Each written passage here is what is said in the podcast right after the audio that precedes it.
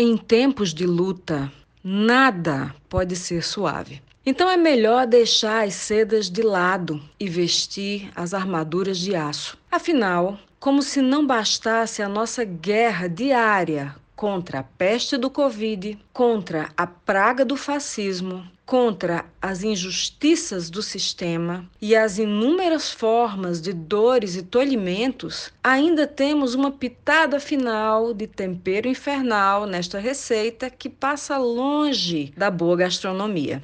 Os assédios variados que as mulheres sofrem ao longo da vida não podem mais ser ignorados. Assim sendo, nos irmanamos ainda mais dentro dos desafios desta árdua caminhada. Com pés cortados é que descobrimos que temos asas largas e que elas podem nos levar para muito além dos campos minados pelo velho machismo predatório. Mergulhe conosco nesta conversa e saiba que você não está só. Eu sou Mariana Tavares de Melo e no episódio de hoje conversamos também com Michele Agnoletti e Samara Tayana.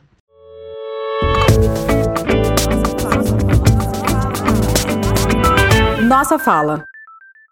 Ei, minha gente, essa aqui é a nossa fala. Então, eu sou a professora Mariana Tavares de Melo, sou jurista, professora, né? enfim, de vez em quando, nas horas vagas, trabalho como apresentadora de TV, né? E tenho o prazer de participar dessa plataforma virtual, né, que tem o propósito de unir mulheres nas suas falas, nas suas questões que são tão recorrentes no dia a dia, sobretudo no dia a dia de uma sociedade machista e patriarcal. Não vamos nos esquecer disso.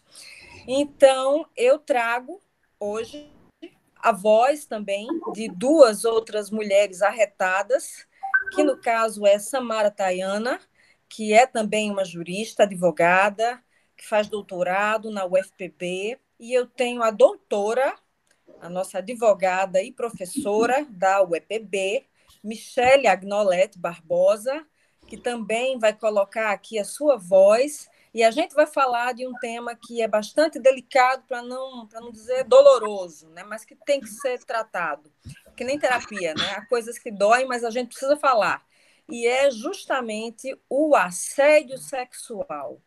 Então, eu passo a palavra para nossa querida Michele, para que ela inicie a sua fala, né? Depois, logo na sequência, vem a nossa doutoranda Tayana e eu falo por último, como deve ser o papel de uma boa anfitriã. Michele, por gentileza. Mariana, pessoa muito querida, né? Além além de colega né, na Universidade Estadual da Paraíba, campus de Guarabira, uma grande amiga, né? Então, é uma satisfação enorme estar aqui, mas infelizmente o motivo que nos reúne não é tão satisfatório assim né? É algo que causa insatisfação a todas as mulheres, é algo que está, infelizmente, muito presente no nosso dia a dia, que é o assédio, a importunação sexual. Então, nos últimos, na última semana, né, a gente viu a publicação de uma reportagem uh, na revista Piauí, na qual se fazia um apanhado, na verdade, de diversas situações extremamente constrangedoras, né? mas aqui vale dizer que não é só constrangimento, é crime mesmo, pelas quais passaram, e aí, na verdade, o, nome que mais apareceu foi o da humorista né? Dani Calabresa, mas havia outra, há outras vítimas. E aí, é uma coisa que, a primeira coisa que chama a atenção é justamente como o machismo faz com que muitos homens se sintam confortáveis, né? E como ele, como, o machismo presente na sociedade dá a essas pessoas uma sensação de impunidade. Então, uma pessoa se vale da sua condição né, de, de, superior, né, de, de, de, uma pessoa superior no, no âmbito uma, da relação laboral, para poder intimidar, para poder constranger, para poder solicitar favores sexuais, e uma vez que esses, esses favores não são prestados, iniciam-se práticas de assédio moral, né, de, de, de bloqueio na vida profissional da pessoa. Então, vale dizer que nem sempre né, a gente teve essa tipificação presente uh, na nossa, na nossa legislação. O assédio sexual ele passou, ele foi incluído no Código Penal em 2001 e ele tem por, por uma ele tem algumas características hoje, dentro da nossa nossa áudica atual ele merece algumas críticas. Primeiro é que se trata de um crime de menor potencial ofensivo.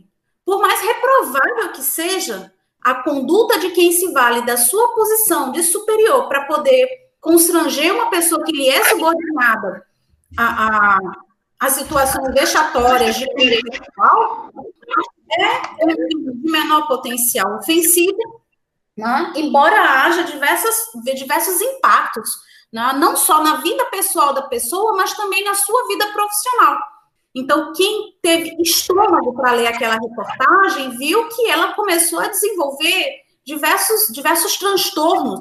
Ela se sentia, se sentia deprimida, ela se sentia ansiosa, ela tinha, tinha crises quando simplesmente se, se deslocava até o local de trabalho, quando pegava um voo para poder ir até o local de trabalho realizar as gravações. E se isso acontece com uma pessoa né, que é vista pelo Brasil inteiro, né, que é admirada, que tem diversos fãs, imagino que não acontece uh, naquelas relações de trabalho mais que não, que não tem essa, esse apelo, esse apelo midiático. Como o trabalho de atrizes e de humoristas, de pessoas que trabalham no show business tem. Todo, todo, todo o contexto começou no âmbito de uma comemoração de uma, de uma vitória, né, de, um, de um, algo que, que foi bem sucedido, que foi a mudança na feição do programa, né, que deixou de tratar com um humor extremamente jocoso e preconceituoso e passou a tratar, passou a se tratar, pelo menos aquilo que, que aparecia de um humor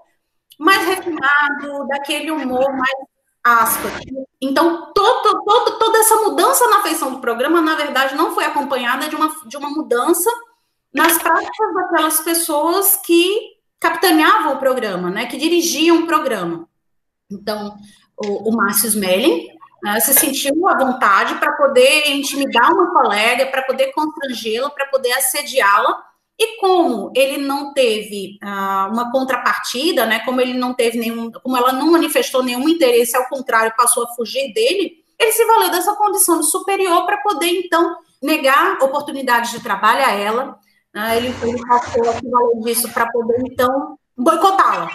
A palavra é essa, ela passou a ser sabotada, boicotada, nesse meio tempo, enfim, de, viveu diversos problemas de, de cunho pessoal e ainda tinha que lidar com isso. Então, o fato, ele se iniciou em 2017, então o fato que dá início a toda essa saga de importunação, de assédio, ele, se, ele tem início em 2017, e então é, é, importante destacar também a questão da vigência das normas, né? Que a Lei 13.718 ela só veio no final do ano de 2018 então, tudo, tudo que se tratava anteriormente à norma, né, nesse, mas também nesse contexto das relações laborais, uh, se encaixa dentro da tipificação do assédio sexual previsto no artigo 216A, que, como eu já disse, é considerado um crime de menor potencial ofensivo, né, que é uma coisa que chama muito a nossa atenção. Então, você se valer da sua autoridade para poder constranger uma pessoa que lhe é subordinada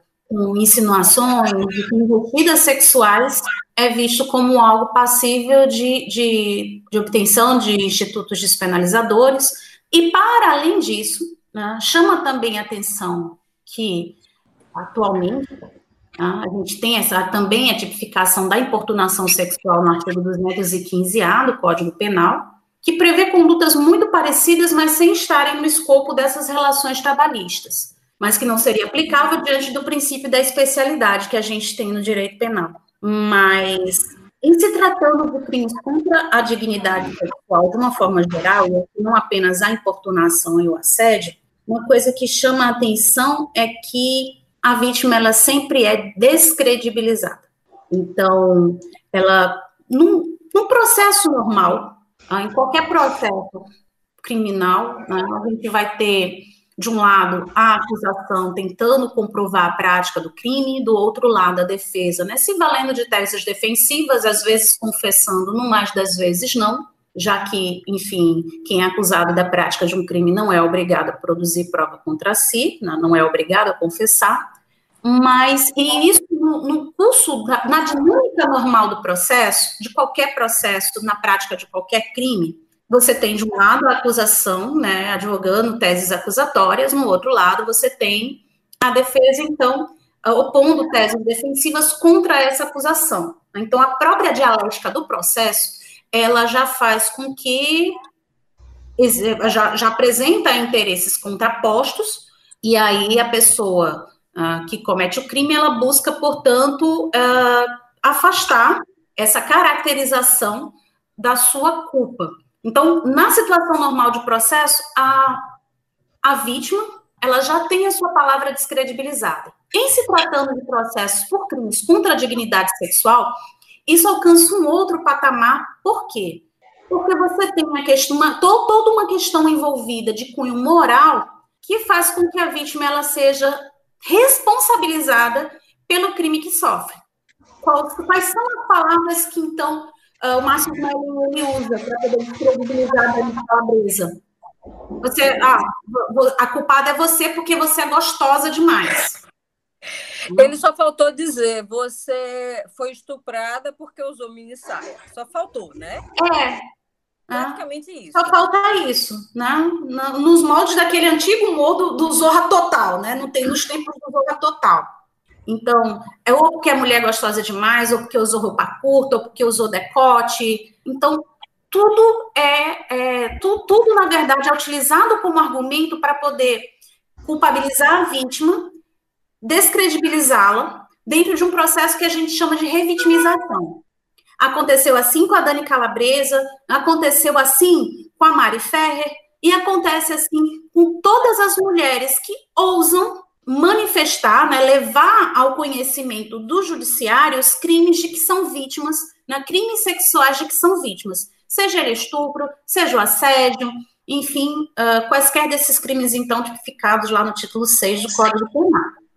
E aí, então, chama atenção também a reação. Né? Depois que tudo isso vem a público, enfim, a, a gente tem uma cumplicidade, uma, cumplici, uma, uma omissão cúmplice por parte uh, dos departamentos da, da, da emissora, que desligam o funcionário sem, sem dar publicidade ao ato, a razão do seu desligamento né? inclusive enfatizando o tempo todo as qualidades dele enquanto profissional. Enquanto para a mulher fica, né, para as mulheres envolvidas, fica a vergonha, o descrédito, o fim de relacionamentos, o desenvolvimento de transtornos psicológicos. Então, tudo isso é terrível demais. Tudo isso oprime e faz com que muitas mulheres pensem duas vezes antes de denunciarem os crimes de que são crimes sexuais de que são vítimas, porque elas sempre sofrem né, sofrem durante a prática do crime, sofrem no curso do processo quando são responsabilizadas, quando são revitimizadas, e sofrem depois quando muitas vezes não tem punição nenhuma. Sofrem mesmo quando, quando mesmo existe, mesmo quando existe uma condenação, elas também sofrem porque elas são responsabilizadas por terem destruído a carreira do rapaz, por terem acabado com a vida do rapaz. Então, tudo isso né, faz com que a gente reflita sobre o machismo tão presente, tão arraigado, tão institucionalizado na sociedade em que a gente vive. Estava lembrando né, de uma frase que a, Mari Ferrer soltou durante aquela famigerada audiência, né? Que audiência horrenda foi aquela. Que ela diz assim, chorando, depois de ter sido terrivelmente espizinhada, humilhada, ela como vítima, ela diz: Excelência, pelo amor de Deus, eu estou pedindo um pouco de respeito. E a postura do juiz e a postura do promotor são posturas assim totalmente reprováveis, porque eles ficam claramente do lado do abusador. E a menina que foi covardemente estuprada fica ali sendo mais uma vez né, maltratada, machucada, tendo a sua dignidade, enfim, jogada na lama. O máximo que fizeram foi oferecer água para ela se acalmar, porque toda, toda vítima de crime sexual também é louca. Né? Sim, é, é tratada é, como louca. É, uma, uma, água de preferência com Rivotril dentro, né? É, só é. faltou isso. Só faltou. Samara, por gentileza, sua voz, sua fala. Obrigada pela oportunidade, é realmente muito gratificante estar aqui com vocês, batendo esse papo. E assim, é, acho que de início não tem como uma mulher ler aquela reportagem da Piauí e não revisitar certas memórias, né? É, é uhum. complicadíssimo, assim. É, é problemático, na verdade, você ler aquilo, porque durante vários momentos da entrevista, eu, pelo menos, me vi. E é muito complicado a gente olhar para si e perceber e revisitar essas memórias e entender que a primeira vez que você foi vítima daquele tipo de coisa, você tinha 19 anos. E assim, o teor hierárquico desse tipo de abuso, eu acredito que é fortíssimo, não somente hierárquico, como também capitalista, né? Eu acho que não tem é, mecanismo que, que, que melhor traduza a, a dominação dos homens na nossa sociedade do que é, essa crença deles próprios de que tudo se resolve com dinheiro e de que está aqui, cale sua boca, o que é que você ainda está querendo, né? Como foi o, o caso você do cara. quer calar a boca, minha filha. O, o cara do, do. exatamente, hum. eu, eu, eu ouvi aquilo aos 19 Meu anos de idade. Deus. Sabe? Tipo, o que é que você ainda quer para calar a boca se eu estou aumentando seu salário? No meu caso, se eu estou lhe oferecendo cargo comissionado, porque a gente sabe que essa área tem dessas, né? E assim, para eu estar aqui me expondo é porque realmente eu não aguento mais o que a gente passa. São absurdos, assim, diários, e, e o pior de tudo é, é, eu acredito que é a forma como, como os homens conseguem virar a mesa, sabe? Como conseguem distorcer a coisa e dar a entender que nós somos, na verdade, privilegiadas porque estamos sendo assediadas, porque estamos sendo oferecidas diversas facilidades, porque você é gostosa demais, porque você é bonita, porque tá aqui, olha, sorte sua. Que eu estou lhe oferecendo isso é sorte sua, é porque, enfim, né, para não cair na baixaria de falar o que falam também, sabe? Olha, mas, olha, assim, eu vou, vou dizer uma coisa, Samara, sem querer interromper, mas já interrompendo, que dentro das coisas que eu li, eu vi algumas pessoas defendendo abusadores. E é lógico, né, que essas pessoas a gente cancela de imediato, não interessa se eu te conheço há 10 anos, 20 anos, mas se você tem essa postura, então você é um abusador também na sua natureza, então sem não dúvida, serve para ter minha amizade. E assim, eu ouvi gente dizendo, eu não vou falar o palavrão, porque senão vou ser censurada, mas o privilégio da Beu. É, parei por aqui. O privilégio gente. Olha. Eu já ouvi homens falar que mulheres nascem com um empreendimento e de, a que quiser desenvolve e ganha muito dinheiro com isso. Um homem falou isso na minha cara. Exato, né? Tipo assim, você só fica pobre se você quiser. Porque você nasceu com um empreendimento, né? Perfeito. Você quer por bem? Eu estou, eu estou elogiando o seu empreendimento. Você quer por bem? Vamos. Você não quer? Eu assedio. Gente, isso é muito. Sabe? Isso é muito grave, minha gente. Se você quer, você só vai ter vantagem. Se você não quiser, problema seu, você vai ser prejudicada, você vai ser boicotada. É isso. É exatamente. Você vai ser punida porque você não cedeu. Você vai ser demitida. Ah. Vê só, aos 19 anos de idade, eu fazia, eu acho que o quarto, quinto período de direito. Tinha um professor de direito eleitoral, juiz eleitoral, do meu estado que as investidas dele para comigo estavam passando um pouco do, do, do que eu poderia fazer vista grossa, sabe? Do que eu poderia dizer, ah, não, eu tô com complexo de Miss. E não é bem isso, né? Porque, na verdade, é isso que também dão a entender a nós. Tipo assim, você não é essa coisa toda. Por que, tá que você está pensando que eu estou lhe assediando?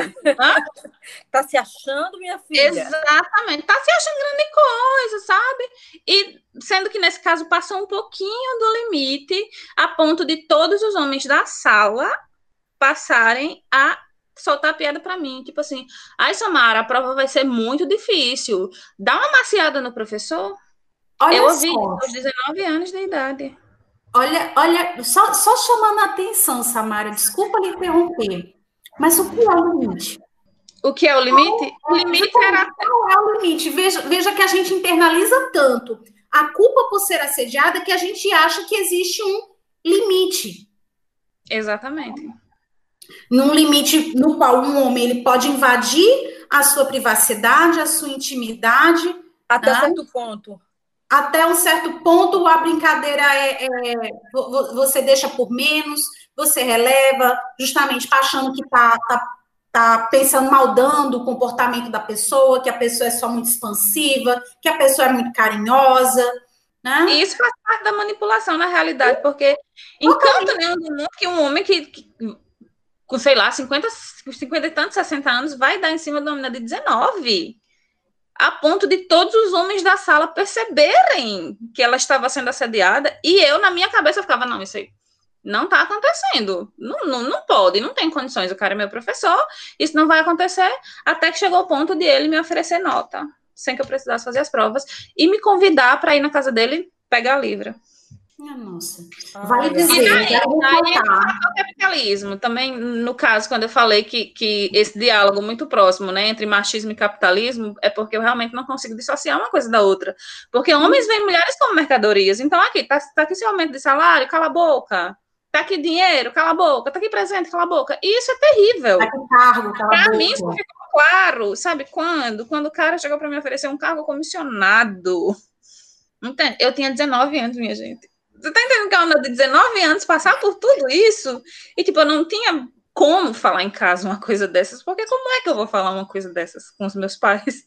Meu Deus. Tá? Não tinha condições, não tinha condições. E, e chegou a esse extremo, assim, e para mim, o, a gota d'água foi quando o professor chegou, foi onde eu estava sentada, se abaixou e passou a mão na minha perna. Eu tenho uma tatuagem na perna, o cara simplesmente, na, na sala inteira, lotado, o cara se abaixou e passou a mão na minha perna tem uma decisão né, das cortes superiores no sentido de que a, a, a, tipificação do assédio ela também se aplica à relação professor-aluno.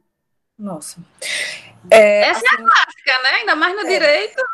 Pois eu é. Não, eu não estou querendo incitar nenhum tipo de violência, pelo amor de Deus. Eu estou falando aqui de legítima defesa, mas Samara, não deu vontade de dar um murro na cara dele, não. Deu vontade de dar um chute, na verdade, com a mesma, na mesma perna que ele realizou, né? Lógico. É terrível. E assim, é uma, coisa, uma coisa que chama muito a minha atenção também, sabe o que é? Uma determinada rede social que se diz profissional.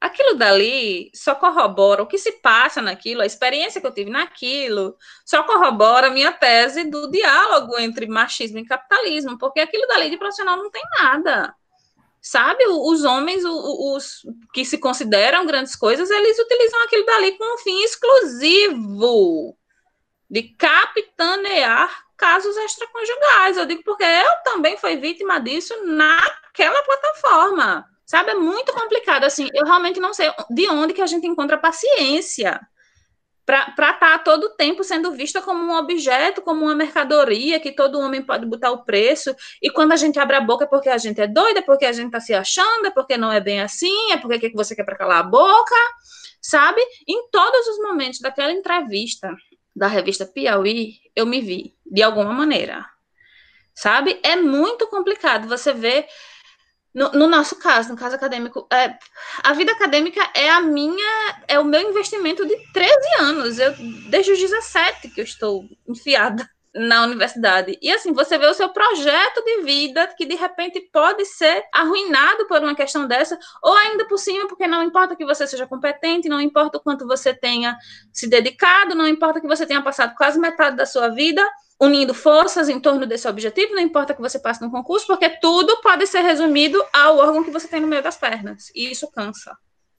Isso cansa e cansa muito, de verdade. E com relação ao caso da, da Mariana Ferrer também, né, que para mim, assim, no, o dia que saiu aquele vídeo daquela audiência, eu acho que se, se você foi mulher, se você for mulher brasileira, e se você não tivesse sentido ferida de morte vendo aquele vídeo, é porque tem alguma coisa errada com você. Sabe, eu acho que não tem como você ficar indiferente a tantos absurdos e você não se colocar no lugar da pessoa, não, não tem condições, sabe? Eu acho que é, é de uma brutalidade tão grande que eu não consigo palavra para descrever, assim, é, é, é muito complicado você parar para analisar que uma menina nova, sabe? A menina foi estuprada, não somente estuprada, a menina foi desvirginada no estupro sabe? E não importa a testemunha, não importa o sêmen do cara na calcinha da menina, não importa o Uber, não importa a palavra da mãe, porque nada nunca vai ser suficiente para que pegue a palavra de uma mulher e isso sobrepõe a de um homem, muito embora ela tenha toda a razão do mundo para isso, sabe? É muito complicado. E assim, sem querer levantar a bandeira política, mas já levantando, eu acredito que o jumento institucional que está no poder atualmente tão somente corrobora com isso. Porque você me diga o que é um chefe, um representante do povo, olhar para a cara de uma de outra representante do povo e dizer que ela não merece ser estuprada porque ela é feia? Ou seja, o estupro é um prêmio? Pois é. é. Que danado é isso? É, subentende-se que é um prêmio para uma mulher bonita. Então, se você vê a maior, o, o maior representante do país abrir a boca para falar um tipo de absurdo desse, isso tão somente legitima, dá a, a, quem quer cometer esse tipo de, de absurdo a prerrogativa que ele precisa. Tá Porque é como quem diz, está tudo bem. O presidente está falando que está tudo bem, então vamos lá, vamos praticar. E assim, é muito complicado você parar para analisar que numa situação como essa, você se sente afortunada, porque nada nunca chegou às vias de fato, como, como é o meu caso. Entendeu? Assim, eu tenho diversas amigas que já passaram por, por abusos indescritíveis. E eu olhar para mim e dizer, não, mas eu, porra, eu tenho sorte. Porque no meu caso nunca saiu de, de, de uma coisa que nunca chegou a ser tão invasiva. É muito complicado, assim. Eu não sei até que ponto eu, eu, eu distorço na minha cabeça os níveis de, de gravidades dos tipos de assédio que eu já passei, sabe? Mas assim, a intenção é eu me fazer entender que não foi tão grave porque eu nunca tive a minha a minha pessoalidade, a minha particularidade violada. Basicamente é isso. Passa a palavra para Maria. É basicamente você se sentir privilegiada, porque você só, só sofreu importunação sexual, você só sofreu assédio porque você não foi estuprada. Exatamente isso. Pois é, minha gente, mas a gente não fala é, de situações onde, mesmo você estando numa relação a dois, né, com alguém que você escolheu, que você consentiu ter na sua vida, mas por alguma, por alguma razão você teve um grave desentendimento com aquele seu companheiro em determinado momento e você disse não, e ainda assim ele forçou uma relação. Estupro, é conjugal, né? Isso é estupro dentro de um casal, dentro de uma relação conjugal. Isso também acontece e isso não vem à luz do dia. Então, na realidade, é, os números que a gente tem são números que não correspondem a uma verdade absoluta, porque tem muita coisa que fica, digamos assim, por debaixo da, do tapete, né? Aquela sujeira que é varrida né, para debaixo do tapete. E no caso das classes econômicas mais elevadas, né? Aí o tapete é persa, né? E tome sujeira embaixo do tapete persa.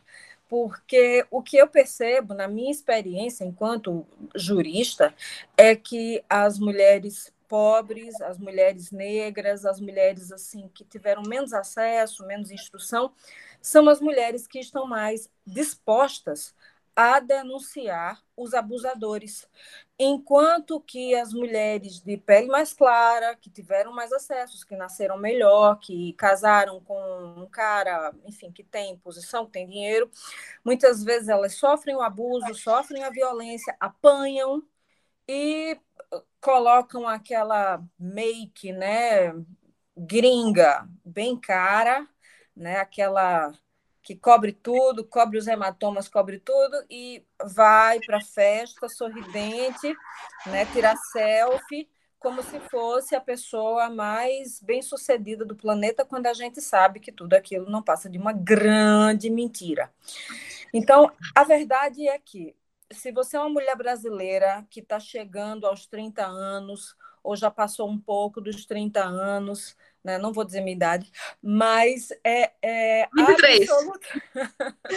é absolutamente assim, quase que impossível você não ter vivenciado algum tipo de abuso. Pode ser que o abuso não tenha chegado ao extremo do extremo, que é o estupro, mas uma importunação sexual, um assédio sexual, infelizmente, né, uma cantada bem, bem baixa, bem grotesca, infelizmente, acredito que praticamente todas as mulheres brasileiras já passaram por alguma situação desse tipo, de um cara se roçando em você no transporte público, né, de, de, de um professor, ah, francamente, querendo, digamos assim, que você ceda e que você se venda, né, seja lá por qual for a moeda, e eu digo a vocês assim, nada contra as meninas que optam, né, por comercializar elas mesmas. A opção é delas, elas são livres, né? Por favor, sem preconceito. Mas se é uma opção delas, tudo bem, a gente respeita. A questão é que quando não é uma opção da mulher, e, e em muitos casos não é, então o abuso está ali, explicitado de maneira gritante, de maneira absolutamente inaceitável. Então, a gente fala muito das situações que a gente vivencia, é, de, de, de, grosserias, de excessos, né, que a gente vê no dia a dia. E que a gente vê em ambientes acadêmicos, em que a gente vê em ambientes de trabalho. Mas a gente precisa também tocar num, num determinado ponto aqui, numa feridinha, que é quando essa coisa se dá dentro dos órgãos públicos. Porque, veja, se você tem um, um superior hierárquico, um chefe, que está assediando você de maneira absolutamente horrenda, como foi o caso né, da, da Dani Calabresa, e você está numa empresa privada e você é uma pessoa que tem muito acesso à mídia, é, eu não estou dizendo que seja fácil, porque, inclusive, dentro do que ela descreveu, para mim está muito claro que ela desenvolveu a chamada síndrome de burnout. Então, ela foi muito corajosa e ela merece todo o respeito, todos os aplausos. A gente sempre tem que ficar do lado da vítima. Mas e quando a vale situação... dizer, viu, Mari? Só me interrompendo rapidinho. Hum. Ela e a advogada estão sendo ameaçadas não só de interpelação, mas, enfim, de uma... a advogada está sendo ameaçada, inclusive profissionalmente, estão, estão pipocando reportagens dizendo que ela pode perder espaço nas emissoras, né, da, da, da de possibilidade de, de, de, se firmar como humorista, e aí, bom, de certa forma, mas, mas ela também tem recebido muitos apoios, inclusive de pessoas que haviam se desentendido com ela e que agora, nesse contexto, estão se mostrando solidárias. O, inclusive, o ex-marido dela, o Marcelo Adnet, foi ele quem, assim, de certa maneira, por trás, articulou muita coisa para que essa história dela viesse assim para o holofote e para que o, o, agressor fosse realmente punido. Então, assim, você ter um, um ex-marido que tem essa postura é uma coisa realmente assim que merece, digamos que um aplauso a mais para ele, para o Adnet, né, que, que não se mostrou aquela coisa do super macho, né, eu tô nem aí, é minha ex. Não, é minha ex, mas a gente teve uma história, a gente se amou, etc. Então eu me preocupo com você enquanto ser humano. Isso foi realmente bem, bem bacana, bem admirável. Mas é, e aí quando a situação é, não não está dentro do universo dos famosos, a situação está dentro do universo das pessoas que laboram em, em outros ramos da sociedade. Né? Por exemplo, empregadas certa... domésticas que Sim, sofrem assédio, né? desde, desde que o, o trabalho doméstico mundo é mundo. Foi, substituiu né, a, a escravidão institucionalizada. Eu penso muito por esse lado também, porque uma coisa é a gente ter esse espaço para falar é, em sede das nossas posições privilegiadas, não é? Que, uhum. convenhamos, é, isso conta muito. Afora o fato de sermos pessoas que de pele clara. Eu Sim. penso muito no lado de quem não tem esse espaço, sabe? No, no lado de uma mulher negra, uhum. de uma uhum. mulher sem, sem instrução, sem acesso, às vezes até sem, sem discernimento para entender o tamanho da gravidade dos abusos que sofre, sabe? É seríssimo. Seríssimo. Eu acho que vai pela mesma via do, do, da questão do aborto. Uma coisa é uma mulher ter condições para abortar em situação segura, porque quer porque dessa forma. Pagar. Isso, porque pode pagar um médico da família para fazer o procedimento. Outra coisa é uma mulher preta de periferia fazendo um aborto, sabe? Eu acho que vai pela mesma linha. Privilégios, né? Para resumir. Privilégio, sim. A gente está aqui conversando, mas a gente não pode esquecer, né? Que somos mulheres aqui de, de pele bem clara, é, nascidas em boas condições, tivemos a sorte de, de, de termos famílias que sempre nos deram tudo, né? inclusive o acesso para a gente poder estudar e construir uma carreira, e se hoje a gente caminha com as próprias pernas, né? a gente deve muito disso a, ao fato da gente ter nascido bem. Né? E eu não estou falando isso de maneira preconceituosa, muito, muito pelo contrário, eu estou dizendo que isso foi uma sorte, isso não é um mérito, é uma Você tá sorte. Você está reconhecendo um privilégio. Estou reconhecendo, né? E querendo usá-lo para tornar certas coisas menos desiguais. Né? É, Samara falou das empregadas domésticas, eis aí uma herança colonial, né? onde o, o senhor é, de engenho abusava das mucamas, né? e aí começou toda a nossa miscigenação, né? que é tão bonita e tão bem-vinda aos nossos olhos, que são olhos, digamos assim, livres do preconceito.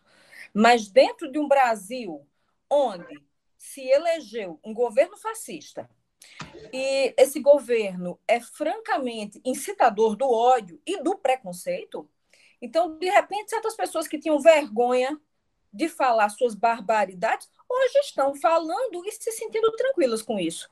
Né? O que é absolutamente, repito, inaceitável. Então, assim, situações de assédio acontecem em todos os lugares e havia um tempo até em que algumas mulheres diziam: ah, fulano de tal está me cortejando, como se isso fosse uma honraria, tipo, minha filha, ele está lhe desrespeitando a corda. Então, assim, eu já vivi situação onde, deixa eu tentar aqui ser bem discreta, consegui passar numa seleção para um determinado órgão público federal e lá o meu superior hierárquico iniciou uma perseguição, né? além dos olhares invasivos, que eram nojentos, iniciou uma perseguição terrível. Então, tudo que eu fazia era pouco, era insuficiente. Eu me matava de trabalhar, levava trabalho para casa no final de semana, né? enfim, sacrificava minha semana, meu final de semana, e tudo que eu fazia era pouco, porque no final ele queria que eu dissesse: ah, mas eu faço qualquer coisa para ter esse emprego. E aí, mais uma vez, lá vem o privilégio, né? E eu disse: é, eu preciso desse emprego porque eu tenho contas para pagar, mas eu não faço qualquer coisa para ficar nesse emprego. Então, o senhor pegue, né? Eu falei bem ironicamente, toda essa sua generosidade, toda essa sua capacidade, toda essa sua boa vontade e faça bom uso, né? E assim, a minha vontade era dizer algo mais forte, mas aí eu tive medo de levar um processo por estar desacatando uma autoridade. Né? E simplesmente dei as costas e fui-me embora, peguei minhas coisas e pronto. E o que ele queria, né, que talvez fosse uma intimidade maior comigo, ele nunca conseguiu. E isso, inclusive, foi motivo de piada né, durante muito tempo lá no tal órgão público. Mas vejam que coisa curiosa, né? Porque quando eu, eu, eu fiquei sabendo que eu tinha sido selecionada, foi para mim uma grande felicidade. Não sabia eu que a, logo mais iria começar um grande inferno. Então, o assédio é um grande inferno na vida da mulher. Né? Esteja ele, ah, digamos assim, nos níveis iniciais, esteja ele em níveis mais avançados, mas é um grande inferno porque tem homens que não entendem o sexo como um prazer, mas sim como um instrumento de poder. E você, mulher, como um instrumento de uso. Então, isso é uma coisa horrorosa que tem que ser realmente combatida, repelida, porque o futuro precisa ser fluido, precisa ser diverso, precisa ser feminino e sim, precisa ser esquerdista. E você para para pensar assim, o quanto tudo sempre gira em torno do órgão sexual masculino, né? Porque se uma mulher gosta muito de sexo com um homem hétero, ela é puta. Sim. Se uma mulher é lésbica, é porque ela é mal comida. Assim, não tem como falar em outros termos, porque são exatamente os termos que eles usam. Então você para para você e porra, que saco! Tudo nessa sociedade, tudo gira em torno do. É, é um saco o universo falocêntrico, né? Da vontade de. Exatamente. Cara, e... é, não é porque eu, eu não tenho uma espada que eu sou fraca. Até mesmo porque se eu tivesse uma, ia ser bem maior do que a sua. Exato. e o pior, outra coisa também que me enche o saco é que tudo, absolutamente tudo, em uma discussão com esse tipo de macho, que, que é macho, né? Homem, para mim, é, é. É, é. outra categoria. Tudo gira em torno também de atacar a dignidade sexual da mulher. Uhum. E Sim. isso é um saco. Sim. Sabe? É um saco. Tudo, absolutamente tudo, no que se refere a esses, a esses contextos. É, não, é porque você está errado. O certo aqui não é nem eu, é, é o meu órgão, é. porque o meu órgão já é um, um, outro ente, não é assim, é algo superior ao, ao, Exatamente, é algo E se você ousa transgredir, você é puta. É isso. Simples assim. Né? É e, e, e, e se você é PUTA, você merece todas as agressões possíveis e imagináveis. É mais ou menos esse o raciocínio, né? Então, assim, pelo fato de você ter nascido num determinado gênero, isso já justifica uma justifica entre aspas, né? Uma série de barbaridades. Então, assim, a gente deve lembrar que o corpo é sacrossanto e o corpo só pode ser tocado com a nossa permissão. E como uma extensão do corpo, eu falo da alma, eu falo da dignidade humana que a gente tem e que são bens assim inegociáveis, né? Então, se você não está disposta a fazer comércio de você, se estiver disposta, tudo bem, mas se você não está disposta, isso tem que ser muito respeitado como uma coisa sagrada, né? Temos a deusa mãe por testemunha. E, e mesmo nos casos, e mesmo nem se, na, no contexto de prostituição, a mulher ela não perde a capacidade de negar Jamais. Clientes, clientes parceiros, né? De forma alguma, não, não, não, não, também ela não, não deve ser confundida, né? Uhum. A, a, sua atividade profissional com a sua, com a sua vida pessoal. Ah, então, ela tem, inclusive, direito de negar, e inclusive direito de negar clientes. Com certeza absoluta. É não vamos deixar isso de lado.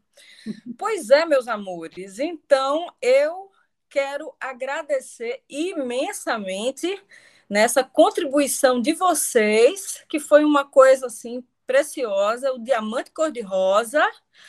É, né? Rosa é uma cor muito representativa né, da gente. Se não for aquele, aquele rosa Barbie, assim, que eu acho meio exagerado, tem quem gosta, mas eu acho meio exagerado, mas um, um rosa nude, né? Então, assim, vou pensar num, num, diamante rosa nude, né? Como cada um de vocês, porque realmente foi, foi uma joia ter vocês aqui contribuindo, falando de maneira tão inteligente, de maneira tão sensível, de maneira tão forte e ao mesmo tempo tão bonita. Então, eu vou deixar aqui as últimas palavras para vocês, né? E já agradecendo não só a vocês, mas ao nossa fala. Eu que agradeço, Mariana, também Michele, muito obrigada as duas. Pena que já está acabando, né? Mas por mim eu passava o dia inteiro aqui falando com vocês sobre, não somente sobre esse assunto, mas sobre diversos outros que se relacionam tanto ao nosso universo, quanto à nossa política, quanto a tudo, né? Porque tudo é política. Então, eu acredito que, diante dessa premissa, eu acho que o maior ato político que se tem é você ser mulher e você entender o que é ser mulher. Que, na minha opinião, ser mulher, acima de tudo, é lutar contra essa, contra essa opressão e contra essa colonização histórica que os homens exercem sobre os nossos corpos. Então, muito obrigada, muito obrigada a todos os ouvintes também que vão nos acompanhar. Uhum. E até a próxima. Se tiver próxima, a gente já está por aqui. Com certeza. Tá bem? Com certeza. Obrigada. Eu que agradeço. Michelinha, querida. Bom, agradeço demais essa, esse convite, Mariana, essa interlocução com você, com Samara, com as pessoas que nos ouvem. E, enfim, o que eu posso, o que eu posso desejar é que cada vez mais diálogos como esses aconteçam, né? porque a gente, como, como Mariana disse, não é varrendo a violência para debaixo do, do tapete que a gente vai fazer com que ela deixe de existir a gente precisa cada vez mais discutir essas questões, a gente precisa reivindicar direitos, é, para que a gente possa, enfim, erradicar essa violência, extirpar essa violência da nossa sociedade, ou minimamente morrer, morrer lutando contra ela. Né? É, acho que é, é, o que nos cabe enquanto mulheres, enquanto feministas também. É. Mulheres trans também que estão dentro dessa luta. Sim, sim. Né? Ah, mulheres, mulheres dentro, da sua dentro desse espectro de diversidade que nós temos, né? mulheres trans, mulheres negras, mulheres com deficiência, uh, mulheres da, nas mais diversas classes, nas mais diversas categorias. Né? Nenhuma a menos, Nenhuma né? a menos. Nenhum direito a menos. Gente, gratidão de todo o coração. Essa é a nossa fala. Beijos. Ei, pessoas bonitas da internet. Para enviar sugestões ou conferir todas as novidades, fica de olho no nosso site e no nosso perfil no Instagram.